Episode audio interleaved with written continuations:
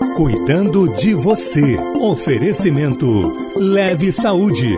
Oi, pessoal, muito boa tarde para quem está começando a sintonizar aqui na nossa live no arroba Band News FM Rio. Tô vendo que a galera tá começando a entrar. Eu sou a Amanda Martins, repórter aqui da Band News FM do Rio de Janeiro e quero te convidar a me fazer companhia hoje nessa live aqui. A gente toda semana vai trazer informações sobre temas relacionados à saúde. Na live de hoje a gente vai falar sobre um assunto que eu tenho certeza que é de muito interesse aí dos brasileiros, dos cariocas também. A gente vai falar sobre aquele álcool nosso de cada dia, sabe aquela uma cervejinha, só mais uma, só mais uma, vou tomar só mais uma cervejinha. Pois é, a gente vai falar sobre a importância da gente falar sobre o consumo de álcool no geral. Para isso, hoje a gente tem como convidado o doutor Leonardo Graver, ele que é diretor de atenção primária à saúde é, da Leve Saúde, diretor de atenção primária à saúde da Leve Saúde, também mestre em saúde pública pela Escola Nacional de Saúde Pública. Então hoje a gente vai conversar com ele, vamos tirar todas as dúvidas relacionadas ao tema aqui no arroba Band News FM Rio. Portanto, é, você que tem alguma dúvida sobre esse tema, eu tenho certeza que ele vai render bastante hoje aqui na nossa live. Já pode enviar sua pergunta por aqui que eu vou separar para ele responder aos poucos. Agora eu já vou aqui convidar o doutor Leonardo, claro, para ele fazer parte do nosso bate-papo. Vou convidar o doutor Leonardo, enviei a solicitação. Agora a gente espera, claro, ele aceitar justamente para a gente começar a conversar sobre, sobre esse tema, né? Tem muita gente já participando, entrando aqui na nossa live, já falando aí é, que gostou do tema que a gente que a gente escolheu, né? Porque acaba sendo um, um tema de muito interesse, né, para o brasileiro, para o carioca em si. A gente está aguardando aí que o doutor Leonardo Graver é, aceite aqui é, o convite para participar da nossa live. Vamos lá?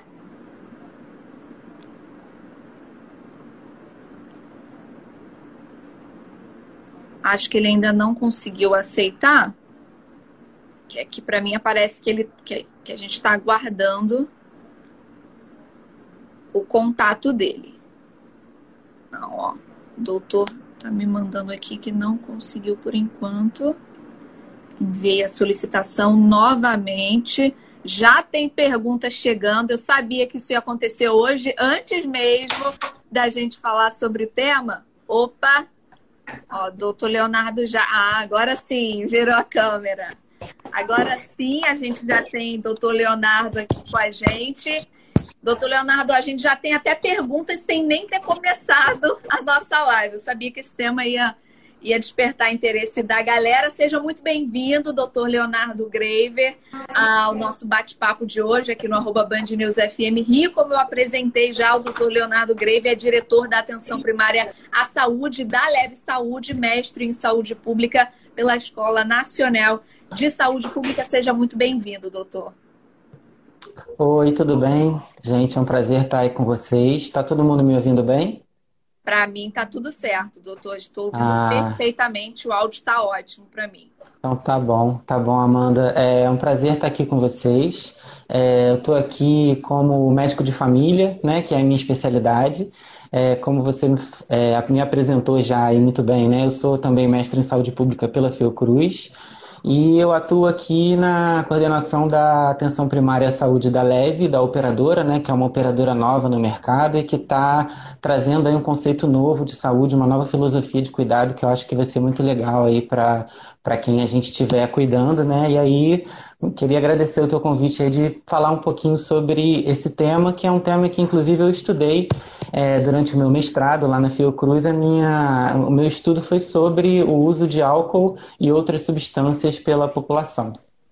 Tá certo, doutor Leonardo. Eu queria primeiro, né, iniciar, dar o pontapé inicial nesse nosso bate-papo, justamente perguntando para o senhor por que, que, é um tema, né, que desperta tanto interesse, mas que é tão importante é, a gente falar sobre o consumo num geral de álcool, né? Por que, que a gente é tão importante que a gente fale, né, sobre, sobre esse tema?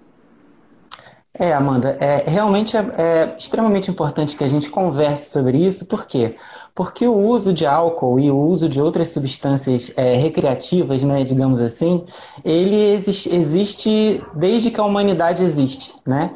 Então, há mais de 8 mil anos antes de Cristo, a gente já tem relatos aí de, do uso do, de, do álcool e de outras drogas, né, que a gente chama de droga. O conceito de droga ele é muito relativo, né? Depende da relação que você tem com aquela, com aquela substância. Mas é, de, é um fato que faz parte da nossa cultura, né? É, então, é, por que, que, é importante falar disso? Porque, é, embora seja uma prática muito comum, né, legalizada inclusive né, na, nas sociedades, na grande maioria das sociedades, ela pode se tornar um fator de risco, né, um fator de risco à saúde, por alguns motivos. E a gente tem que ter consciência desses motivos e desses riscos para a gente poder ter uma relação saudável com o álcool, né? Porque a sociedade tem uma relação com o álcool, ela nunca vai deixar de ter. Então, o que a gente tem que fazer é minimizar ou reduzir ou evitar os danos que o uso de álcool pode trazer para a nossa saúde, né? É, citando aí alguns, né? A gente, todo mundo sabe e vê às vezes na televisão um acidente de carro, por exemplo, porque uma pessoa estava alcoolizada, né? Ou uma violência. É, a gente sabe que algumas doenças são agravadas ou causadas pelo uso do álcool. A gente pode falar um pouquinho mais disso mais para frente, né? E existe também a dependência da substância, né? Quando a pessoa deixa de ter um uso é, recreativo, um uso social, né? Para ter um uso nocivo para ela, né? Tanto provocando esse tipo de complicação que eu já citei, como causando a dependência química, que é o estágio aí talvez mais avançado e mais difícil de lidar e que aonde a gente, como área da saúde, como médicos, como enfermeiros, como psicólogos, né, independente da categoria profissional, a gente tem muito a ajudar para essas pessoas que chegam a ter esse tipo de problema.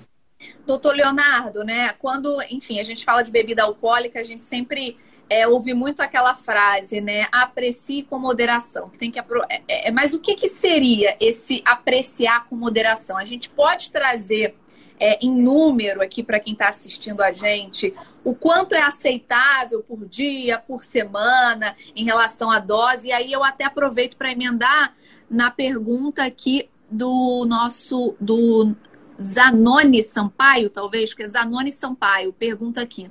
Uma cervejinha diariamente, só uma, diz ele, ao longo dos anos, pode causar problema no fígado? Aí eu emendo essas duas perguntas. É, já tinha visto aqui a pergunta do, do Zanoni, né? Já preocupado aí com a cervejinha dele, né? É, e é o que exatamente que eu estava falando, né? Uma coisa que está muito intrincada na nossa cultura, nos nossos hábitos, né? É, e assim, é, Amanda, didaticamente existe uma definição, né? Da Organização Mundial de Saúde que estabelece aí alguns limites saudáveis do consumo de álcool. Né? É, falando assim, tecnicamente, a gente fala em 30 gramas de álcool por dia. Né? É, como isso se traduz na prática? Né? Uma lata de cerveja ela tem 17 gramas. É, um copo de chopp tem 10 gramas. Então, para um copo de chopp seriam três chopps. Né? Uma taça de vinho tem mais ou menos a mesma quantidade, porque o vinho é uma, já é uma, uma bebida que tem uma proporção de álcool maior. Né? Então, uma taça só de vinho já tem as 10 gramas de álcool que tem, por exemplo, num chopp, né? porque ele é mais concentrado de álcool. É, uma dose de destilado, né, e aí o tamanho da dose depende da força, né, da intensidade da bebida. Então, uma dose de cachaça tem um volume menor do que uma dose de uísque, por exemplo, porque a cachaça geralmente tem uma concentração maior, né, mais de 50, às vezes 60% de álcool. Então, uma dose de cachaça já tem 25 gramas.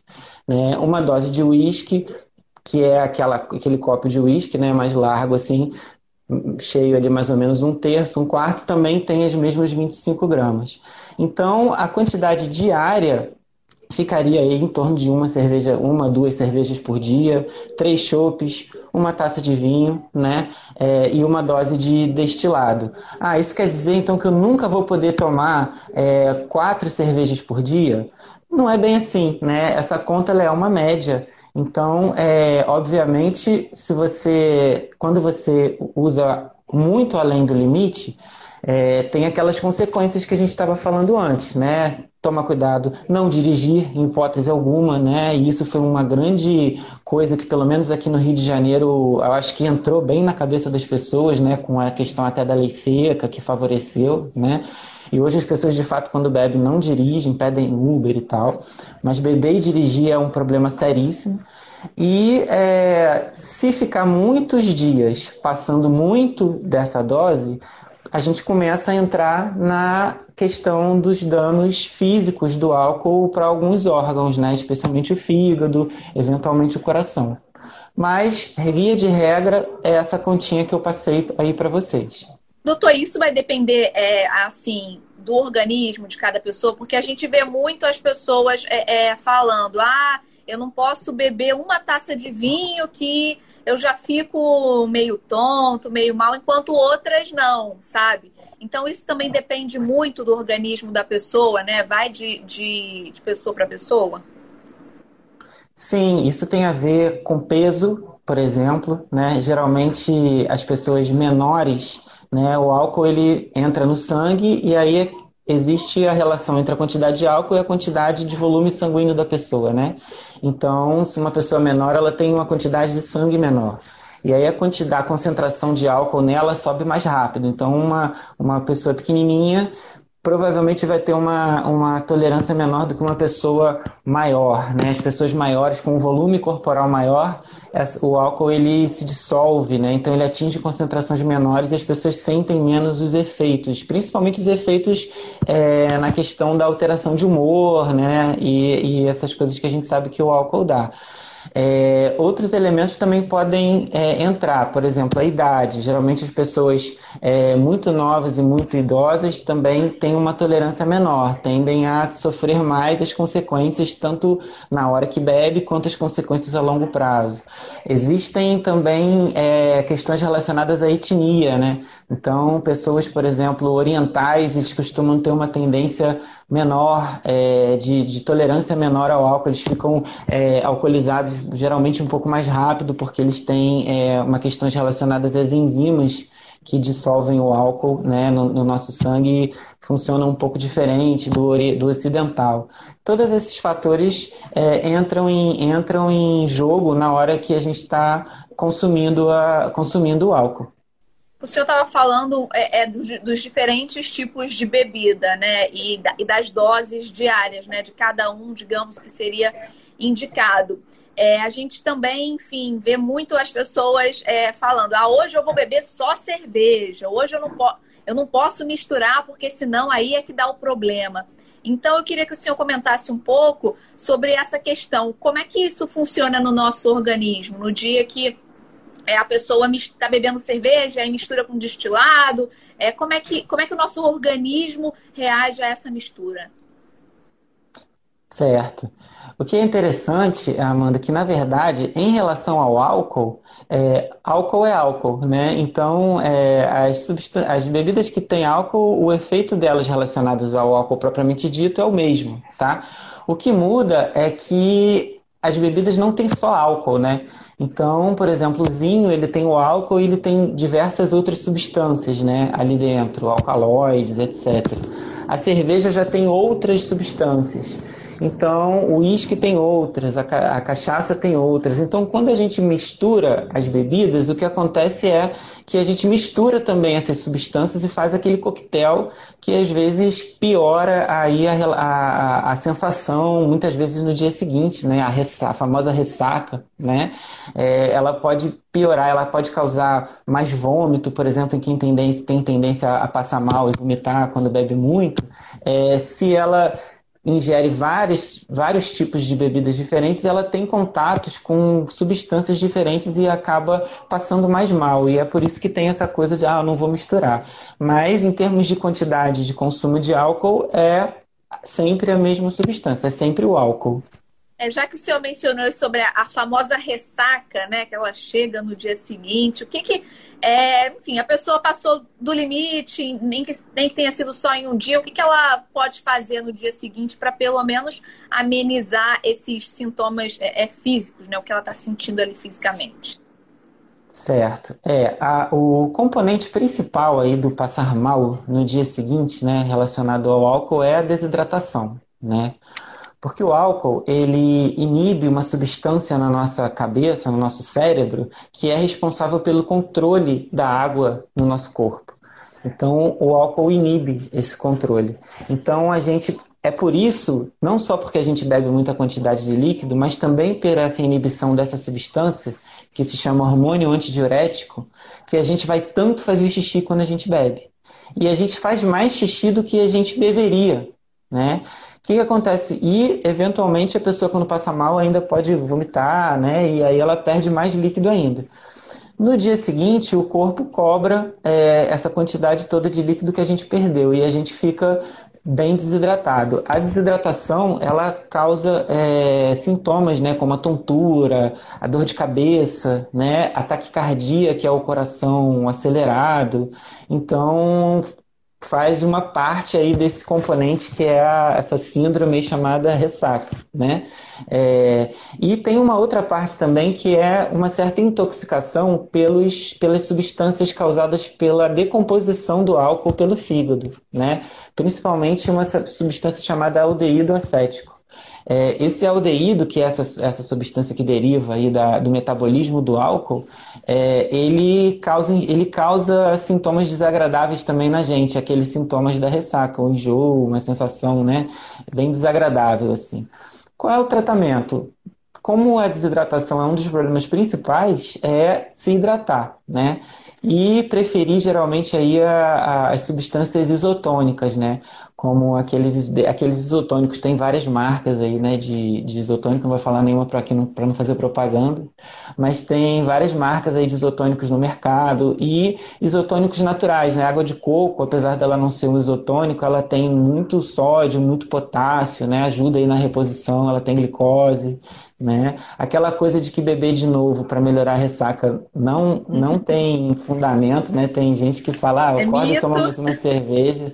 É aquele mito, né? Que aquela lenda, né? É, na verdade, de repente a pessoa já tá com vontade de beber de novo mesmo, né? Ela só precisa Mas... de um empurrão que ela mesma se dá, né, doutor? Exatamente, exatamente. E isso ilustra muito a nossa relação com o álcool, né? O álcool, ele tá, ele tá relacionado aí na nossa cultura com celebração, né? Com alegria, com comemoração, ou com afogar as mágoas, né? Hoje eu vou encher a cara porque eu briguei com alguém, hoje eu vou encher a cara porque eu tô feliz, né? E, e não tem, a gente não tem como lutar contra isso, né? E aí eu queria até aproveitar esse gancho para falar um pouquinho dessas abordagens, né? É, a gente na medicina de família, a gente costuma ter uma abordagem que a gente chama que é centrada na pessoa, né? Então, quando você chega no médico e, e, o médico começa a te dar um monte de ordem, né? Você não pode fazer isso, você não pode fazer aquilo. É, isso a gente sabe e estudos mostram, na verdade, não é só a gente que acha isso, que não funciona. Né? Geralmente você sai do consultório, às vezes, até com uma certa raiva do médico, ou em negação, falando, ah, esse cara, ele não vou em, outro, em outra pessoa, né? Então, o ideal, é, quando a gente vai conversar sobre o consumo de álcool, o que, que ele pode estar, tá, talvez, prejudicando, é a gente fazer uma abordagem mais motivacional, né? É, e perguntar para ele, assim, o que, que você acha que o álcool, você acha que você está tendo problema, né? Porque se a pessoa não achar né? E a gente vai falar isso um pouquinho mais na frente. Mas se a pessoa não, não, não achar que o álcool está fazendo problema, vai ser bem difícil é, a gente mudar um hábito, mudar um comportamento, sem que isso parta da pessoa. Né? E como a gente falou, existem níveis seguros de consumo da substância, né? Não é como substâncias que não têm nível, nível seguro, né? Como crack, por exemplo, né? Que dificilmente vai ter um nível seguro. São coisas, substâncias com as quais a gente convive. Então é uma questão de fazer um, uma pactuação aí de, de risco e benefício com o paciente. E essa é uma visão que a medicina de família, que a atenção primária à saúde trazem quando a gente vai, vai cuidar das pessoas. Vou aproveitar, doutor, que o senhor introduziu aí, né, a importância da, a, da saúde, da atenção primária, né, nesse quesito. Aí tem uma pergunta da até a nossa repórter aqui, Francine Augusto, na live, ela que está assistindo.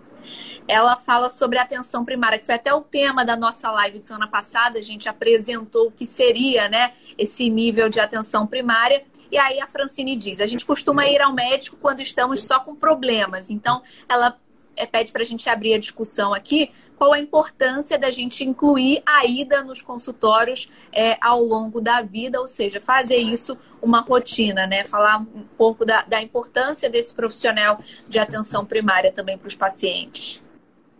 Sim, é bem legal, né, essa, esse gancho que ela, que ela trouxe. É, de fato, a gente tem uma, a gente tem uma, uma maneira de lidar com a nossa saúde que é muitas vezes ela é tardia, né? Então, muitas vezes a gente vai procurar um serviço de saúde quando a gente já está num estágio avançado de alguma doença ou já com uma complicação. E às vezes o primeiro contato com saúde, com serviços de saúde que a gente tem é um pronto-socorro, né? Quando a gente já está passando mal de uma questão, assim.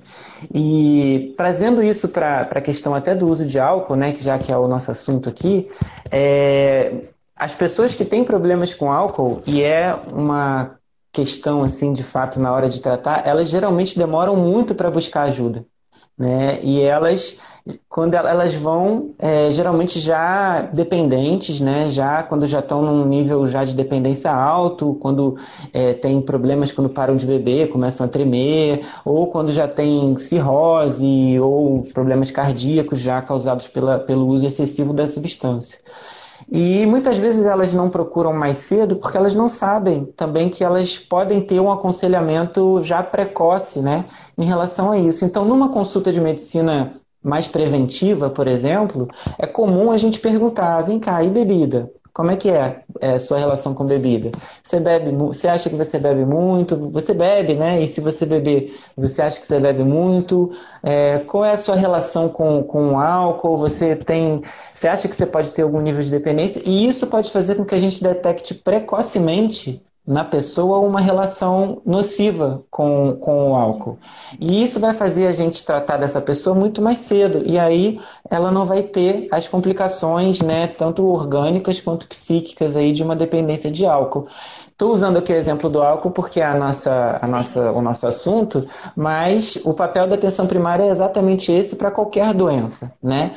É você ter um primeiro contato com o nível de, de saúde perto da sua casa, geralmente, né, com um profissional geral, né, que é o médico de família e comunidade, que é o enfermeiro de família e comunidade. E isso é interessante, às vezes a gente fala, ah, porque eu preciso ir no médico, eu preciso ir no médico, mas a gente tem que lembrar que existem outros profissionais que estão aptos aí a cuidar da gente, né? O enfermeiro, por exemplo, é um deles, né? É, faz muita coisa que a gente é, também faz e faz coisas até que o médico não faz, né? Tem outro tipo de formação que é bem complementar, né? Psicólogos são importantes, fisioterapeutas, então é, pensar em usar um serviço de menor complexidade, não achar que é só o hospital que vai resolver o seu problema, né? E saber que a atenção primária é isso, é essa rede de, de unidades de saúde, né? Muitas cidades aí têm desenvolvidas, o Rio de Janeiro desenvolveu bastante, né, nos últimos tempos.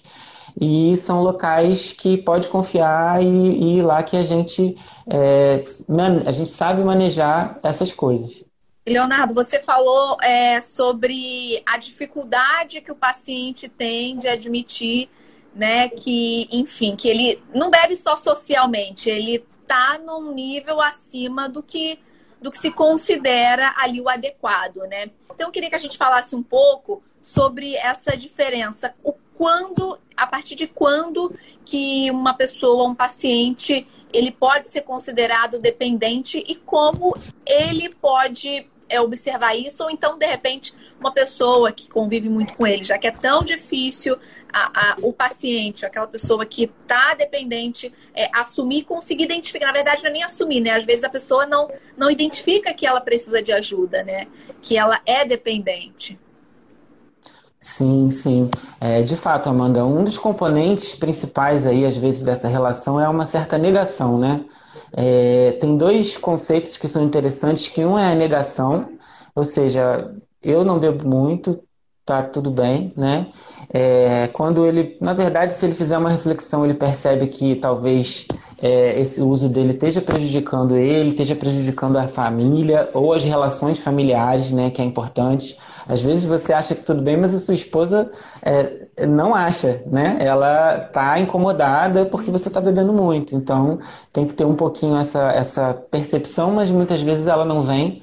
É, e tem a questão também da ilusão de controle. Né? A ilusão de controle é um elemento muito comum da dependência química, né? já de fato, sim, que é a pessoa que está é, dependente, que não consegue controlar, mas que acha que consegue. Né? Então ela, ela ela fala que, que ela sozinha consegue resolver o problema, que a hora que ela quiser, ela, ela para. Isso é, é uma frase clássica, né? Das pessoas que, que às vezes têm problema com substância. A hora que eu quiser, eu paro. Isso aqui, a hora que eu quiser, eu paro. E quem está em volta, quem está vendo, é, sabe que não é bem assim. É, a gente tem algumas ferramentas, por exemplo, na medicina de família, a gente tem uma que chama abordagem familiar que é e muitas vezes a gente faz isso mesmo a gente ou no, ou no consultório na própria clínica ou às vezes a gente vai na casa né porque a gente faz visita domiciliar e a gente senta com a família inteira e lava uma roupa suja ali com a, com a família né? E aí gente? O que está acontecendo? E muitas vezes revelações ali são feitas e pessoas têm coragem de, de, de falar coisas que elas não teriam sem uma ajuda profissional sabe? Isso é muito interessante é, do ponto de vista da pessoa identificar o nível dela aí de, de, de dependência, tem o, pra, em relação ao álcool, é interessante que tem umas, umas quatro, tem quatro letrinhas, né, que é o C-A-G-E, né, CAGE. Né? Em inglês fala CAGE, mas a gente pode falar CAGE. O, o, o e aí as, as, palavras são em inglês, mas assim, o C significa se a pessoa já pensou em, em, cortar. Ou seja, se a pessoa já pensou assim, eu tenho que parar de beber, eu não posso beber. Geralmente depois de, um, né, de uma ressaca muito grande, ou se aconteceu alguma coisa que ela não queria que acontecesse por causa do álcool. É, o A vem do inglês annoy, que quer dizer é, chatear. Né? Então, essa pessoa já chateou alguém, se alguém já ficou chateado com ela, ou se ela já ficou chateada com ela mesma pelo fato de ter bebido muito. Né? O G vem da palavra em inglês para culpa. Então, é se você já se sentiu culpado né, por beber. E o A, o E, que é o mais, é o mais sensível aí, é, sobre, é se você já teve vontade de beber pela manhã. Né? Ela vem da sigla em inglês para eye open, que é assim, beber, abrir o olho e sentiu vontade de beber. É, qualquer um desses elementos, se a gente faz essa reflexão assim para a nossa vida e a gente percebe que isso tem acontecido com alguma frequência, é, isso significa que provavelmente você tem problemas com álcool. E aí é interessante você procurar ajuda. Tá certo. Então, rep repetindo, né? É, acho que para ficar, essa, então, é... ficar bem claro. É, se você já pensou que tem que parar de beber, que está bebendo demais, se você já alguém já ficou chateado com você porque você você bebeu e fez alguma coisa com essa pessoa, é, se você já se sentiu muito culpado por ter bebido mais do que devia, e se você está com vontade de beber de manhã cedo quando você acorda. Essas são quatro coisas que devem preocupar. São entendeu? quatro coisas que a gente deve ficar em alerta e até as pessoas que convivem, né, com uma uma pessoa que, que, enfim, já se observou que pode estar bebendo além do normal. Eu tô, vou começar a também, tem algumas perguntas aqui. É, vou juntar duas perguntas, a da Lala Oliveira e a da Anne Rosa. A Lala pergunta é, o quanto o álcool pode ser prejudicial para o cérebro e a Anne pergunta se o consumo excessivo pode envelhecer a pele. Hum, é, em relação ao cérebro, sim, o álcool ele é tóxico. Opa, chutei aqui a minha câmera. É, o álcool é tóxico para o sistema nervoso central, então é o órgão que ele danifica principalmente, né? Claro que ele vai fazer isso, não é em qualquer pessoa que, que bebe, é, né? Depende do consumo, principalmente da quantidade, né? Então aquelas, aquelas quantidades que a gente falou lá no início, né? Para quem perdeu, se eu todo dia bebo mais de duas cervejas, mais de três chopes, mais de uma taça de vinho, mais de uma dose de destilado, se eu faço isso com muita frequência, durante um nível, um período grande de tempo, é, existe a chance de eu começar a ter danos orgânicos, né? danos, danos em, em órgãos. E a gente tem aí como órgãos mais comuns o fígado, o coração e o cérebro. Né? No caso do cérebro, ele causa um tipo de no final da vida a pessoa começa a ter problemas assim de demência, né? Ela começa a não pensar mais direito por destruição mesmo dos neurônios, né? Isso acontece também nas mãos e nos pés, então dá uma coisa que a gente chama de neuropatia, que é a mão ficar dormente constantemente, né? Não é uma dormênciazinha de vez em quando, é perder a sensibilidade, né? Então ele causa danos de fato ao sistema nervoso. É, em relação à pele, é, existem estudos que mostram sim que as pessoas que usam álcool cronicamente durante muito tempo, elas têm a pele mais envelhecida e é, o álcool em grande quantidade também leva à diminuição da absorção de algumas vitaminas, né? principalmente as vitaminas do complexo B, que também tem papel aí na manutenção da, das, das células né? e, da, e da, da saúde das células do nosso corpo como um todo. Isso vale também para a pele. Tem uma pergunta aqui do Zanoni, novamente participando da nossa live. Acho interessante como aquele. É verdade ou mentira, né? Ele disse aqui que ele soube que beber uma taça de vinho diariamente é bom para o coração. Ele pergunta: é verdade ou mentira? Sim, é, então existe, é, existem vários estudos né, mostrando que o vinho, em particular, e aí não é por causa do álcool, mas na verdade por causa dos flavonoides, que são substâncias que existem no vinho, é, que eles são cardioprotetores, que eles protegem o, o sistema circulatório e o coração. É, isso de fato é verdade. Então, e estamos dentro aí das, das, nossas quantidades de álcool recomendadas, né? Claro que não é para todo mundo sair tomando vinho todo dia, né? É, mas de fato existe esse benefício. Isso é muito mostrado nos países do Mediterrâneo, né? É, que tem o hábito aí cultural de, de tomar vinho, como é, Portugal e, e, a, e é, próximos ali do Mediterrâneo, Portugal, França, Grécia, né? As pessoas nesse têm a cultura né, aí de, de usar o vinho e nesses cenários, nesses países, existem uma incidência menor de doença cardíaca, é, mas também existem questões alimentícias que interferem, né? Não é só o vinho, né? A alimentação deles tem alguns componentes é, como castanhas e algumas especiarias lá do, do, Mediterrâneo.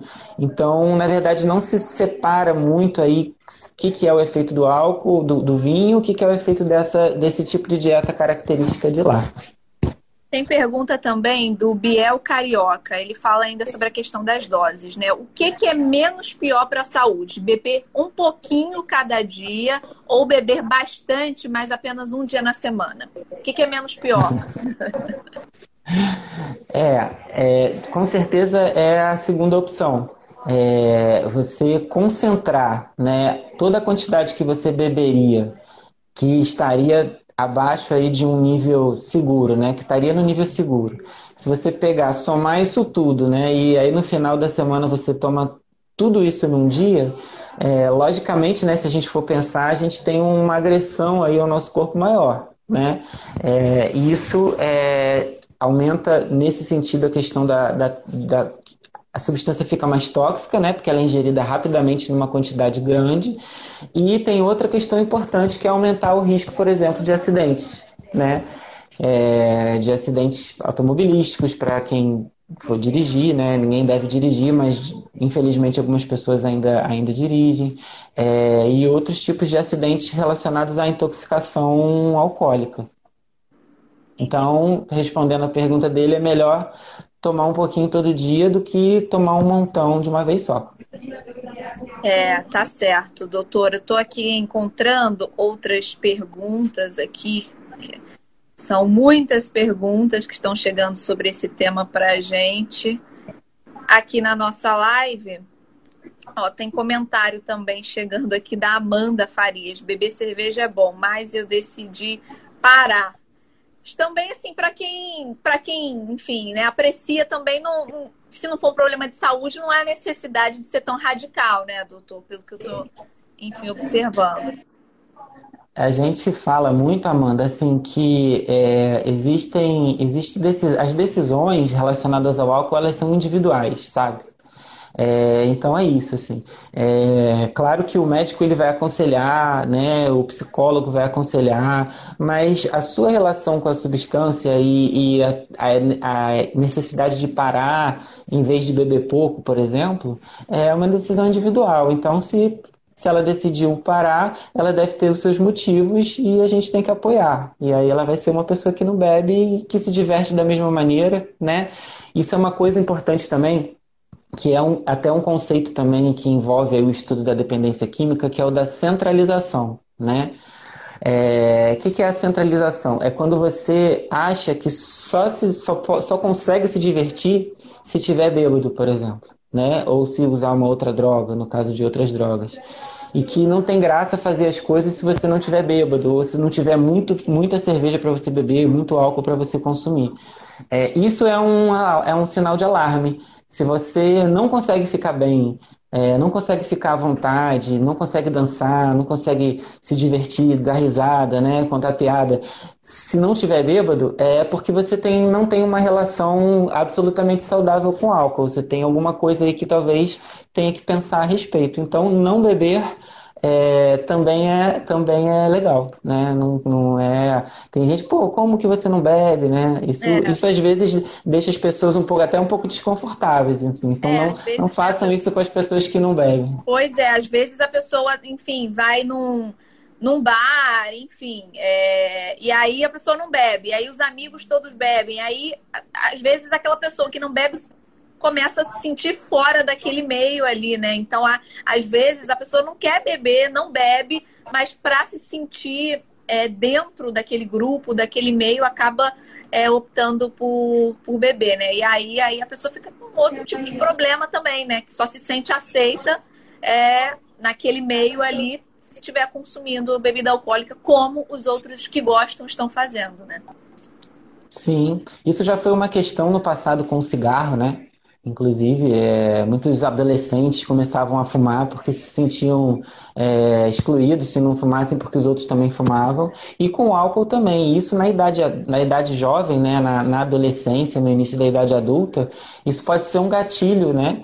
É, para o início precoce aí do consumo de álcool e às vezes até se essa pessoa não vier a ter uma relação é, prejudicial com a bebida, é, a gente pode estar prejudicando né, essa pessoa. Ou ela pode estar tentando parar de beber porque ela está com problema né, com álcool. E aí você vai lá e fica instigando. Não é, não é legal fazer isso. Não é legal fazer isso com quem você está dizendo que é seu amigo, né? É, tem participação até da Neiva falando sobre essa questão dos jovens. Ela faz um comentário aqui, informações relevantes. Os jovens nas escolas precisam ter contato com essas informações, porque a gente tem muito é, jovem aí é, iniciando para esse lado, né, indo para o lado do alcoolismo. Tem participação da Anne Moutinho aqui também, fala, perguntando sobre os tratamentos, né? Para quem quer parar de beber. A gente falou muito daquele passo inicial, né? Tanto da família quanto do próprio dependente, mas como é que funciona esse, esse tratamento médico para quem quer parar de beber? Para quem já, já viu que é um dependente e decidiu que é hora de parar? Legal, legal a pergunta da Anne. A Anne é nossa, é nossa colega, a nossa médica também, trabalha conosco na, na Leve Saúde. Foi ótimo ela trazer aí para a gente lembrar de falar um pouquinho disso, até às vezes para os nossos profissionais de saúde, né, também, que, não, que não, ainda não estão muito seguros em abordar esse tipo de, de questão. É, o primeiro passo, a gente. É, toda consulta médica e seja ela relacionada ao álcool ou não, é interessante a gente fazer o primeiro passo que é o rastreio, né? que é fazer algumas perguntas, né? Podem ser até essas que eu coloquei para vocês aqui, as quatro perguntinhas. Então, é, a gente, com isso, a gente detecta, aí a gente faz uma análise às vezes mais profunda um pouquinho, existem outros questionários um pouco maiores, e a gente faz primeiro um diagnóstico, né? Do, do, de como é que aquela pessoa tá. Faz o diagnóstico junto com ela, né? E a gente chega à conclusão de que, ó, você tem uma dependência, você tem problema com álcool, tá? Que pode ser dependência, pode ser uso abusivo, tá? São esses mais ou menos. O uso abusivo é a pessoa que bebe muito, mas que não tem, por exemplo, quando para, ela não tem síndrome de abstinência, ela não fica ela não tem uma questão de dependência química, fisiológica tão grande, mas ela tem uma relação ruim com o álcool. E mas esse, esse é o uso abusivo. é considerado é doença também? Não, é preciso tratamento Sim. Ele, né? o, uso, o uso abusivo ele é um problema já e ele pode levar aquelas consequências, por exemplo, do, do da, da falta da segurança corporal, né? de, de se envolver em situações é, de maior risco de acidente. Então, ele já merece intervenção. É, e a dependência química, aí a gente está falando de fato de uma doença grave, né, com sintomas clínicos, com sintomas orgânicos, com sintomas psíquicos. É, esses dois grupos têm abordagens diferentes, né? O uso abusivo geralmente é um uso que a gente consegue através de um aconselhamento que não precisa ser por, por profissionais especializados né, em saúde mental, pode ser, é, não precisa ser um psiquiatra, não precisa ser um psicólogo especialista em dependência química, pode ser um médico geral como nós, né, como os médicos de família, pode ser um enfermeiro, né? É, existem técnicas de abordagem da pessoa que está bebendo muito, mas que não está gravemente dependente, que podem fazer com que a pessoa diminua o consumo e às vezes até pare. Isso se chama intervenção breve, né? Então, são intervenções, são perguntas que a gente faz é, que duram, assim, 10 a 15 minutos, é, conversas, né? E sabe-se que essas conversas, por si só, elas muitas vezes já fazem a pessoa ter assim um insight, né, ter uma percepção de que ela precisa de beber menos e diminuir o consumo de álcool e ficar bem com aquilo. Então, muitas vezes, esse já é o tratamento. E aí a gente vai acompanhando e aquela pessoa passa a entender que ela tem na gente um, um, um apoio, uma referência, né, para caso ela piorar. E a gente mantém esse tratamento assim. Para os casos de dependência maior, né, que a pessoa está com comprometimento já orgânico, então está com a vida muito perturbada, muito bagunçada por causa da, do uso do álcool, a gente tem que mandar para um centro especializado, né, geralmente, pode ser ambulatorial, não precisa ser internação, tá? Hoje a gente interna muito pouca gente com um transtorno relacionado aí à saúde mental, é, é né? É para as pessoas elas têm que continuar convivendo com a sua rede social, né? Com seus amigos, com sua família, mas ela pode entrar num tratamento aí já psiquiátrico e aí vai usar medicações, né? Vai fazer o desmame do álcool, né? Que é ir diminuindo a quantidade de álcool é, existem medicamentos que diminuem a vontade de beber, né? Alguns medicamentos comuns aí que já são usados na prática clínica, né? Naltrexona é um, é um exemplo, é um, uma droga que é usada para que a pessoa tome e aí ela diminui a vontade de beber. É, a psicoterapia entra aí de uma maneira absolutamente essencial, né? A pessoa tem que tá conversa, tem que conversar com alguém, tem que é, se entender um pouco melhor, né? Entender que lugar que esse álcool está ocupando na vida da pessoa, né? Por que, que ela está, de repente, precisando dessa quantidade, né? Da substância. Será que é só químico ou será que tem algum vazio aí que ela está precisando preencher, né? É, e isso o psicólogo sabe fazer, faz muito bem, né? Tem as terapias de as terapias rápidas, a terapia cognitiva, comportamental, por exemplo, é muito, muito boa para isso. É, e tem o acompanhamento psiquiátrico. Então, o tratamento depende da gravidade e quem vai tratar também depende muito da gravidade. Mas são essas aí atualmente as opções que a gente tem. É, internação é, é último caso, assim, é aquela situação né, realmente que está muito grave, muito complexa, com um quadro familiar muito difícil, é, risco de vida, aí, aí cabe uma internação, por exemplo. E doutor, a gente ouve muito que, né, enfim, leigamente, que é um tratamento assim para o dependente já, né? Que acaba durando, durando para a vida toda dele esse acompanhamento. Se é verdade, em algum momento, é, eu, eu, eu, imagino que as idas ao médico, enfim, diminuam conforme o, o tempo, mas como é que funciona é, esse a longo prazo para o paciente que, que foi diagnosticado como, como dependente? Tá. É, é uma pergunta boa, Amanda, porque assim, vai depender muito, né? Os casos eles são, tem que ser muito individualizados, né? Porque como eu já falei, o espectro da, do problema ele é muito grande, né? Ele vai desde um uso, de repente, um pouco arriscado para a pessoa até uma grave dependência química, né? É, o tratamento da dependência química, que é o que a gente está falando mais agora aqui da pessoa que está pior, né? Ela é o tratamento de uma semelhante ao tratamento de uma doença crônica mesmo, né? Então, é, muitas vezes, é, às vezes coisas na vida fazem com que a pessoa que antes tinha muita dificuldade em não beber ou em beber numa quantidade razoável em determinado momento da vida passa a ter menos dificuldade no futuro. Eu já, tive casos assim, pessoas que, no, que na, quando jovens quase morreram e que, de repente, depois, com as mudanças no ciclo de vida, né, casamento, filhos e tudo, acabam conseguindo é, viver bem sem uma necessidade aí de cuidado intensivo. Né? Geralmente, nos primeiros, quando você detecta uma pessoa com, com, dependência química, essa pessoa quer, quer se tratar, né? Porque isso é uma, é uma, isso é uma premissa, né? Se ela não tiver afim, se ela não perceber a necessidade, ela, ela, ela vai ter dificuldade, né? Então é interessante que a gente desperte isso nela, mas entendendo que ela é que tem que tem uma autopercepção, um autodiagnóstico, né? Mas essa pessoa, no início, ela vai precisar de um tratamento bem intensivo, ela vai precisar de contato grande com, com um psicoterapeuta, vai precisar de suporte muitas vezes psiquiátrico, com medicação. Existem opções na sociedade que são incríveis, assim, para quem se adapta, por exemplo, os grupos anônimos, né? O, os alcoólicos anônimos, por exemplo, é, são uma entidade aí, né, sem, que é feita só por pessoas que já tiveram problemas com álcool e que frequentam grupos, né, e, e falam sobre o problema, né? Isso começou nos Estados Unidos na década de 50 começou dessa maneira, eram pessoas que tinham problemas e resolveram conversar sobre o problema, e isso foi crescendo e hoje é uma entidade aí internacional com milhares de grupos. Não tem uma cidade do interior que você vá que não tenha lá um, um Alcoólicos Anônimos, né?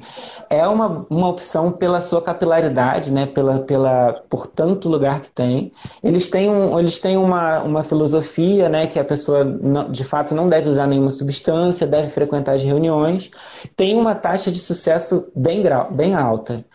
Infelizmente, algumas pessoas não se adaptam muito, né? Muitas vezes são as pessoas que ainda querem continuar de repente bebendo um pouquinho, como a gente conversou aqui, isso pode dar certo para essas pessoas. Então, por isso que eu digo, o tratamento é muito individualizado, mas a gente, enquanto profissional de saúde e até enquanto sociedade, né, que a gente às vezes ajuda um, um, irmão, ajuda um parente, um amigo, a gente tem que saber que tem todas essas opções disponíveis. Grupos de apoio é, da sociedade, né, que não são médicos, o Alcoólicos Anônimos, por exemplo, não é um grupo médico, né, ele é feito nem de saúde, ele é feito por, por pessoas com problemas com álcool é, até a terapia, de fato, os serviços de saúde mesmo. Os nossos, né, da atenção primária, que estão lá e, e acolhem esse tipo de problema e podem, inclusive, encaminhar, se precisar, se for um caso grave, a gente encaminha para o serviço de saúde mental.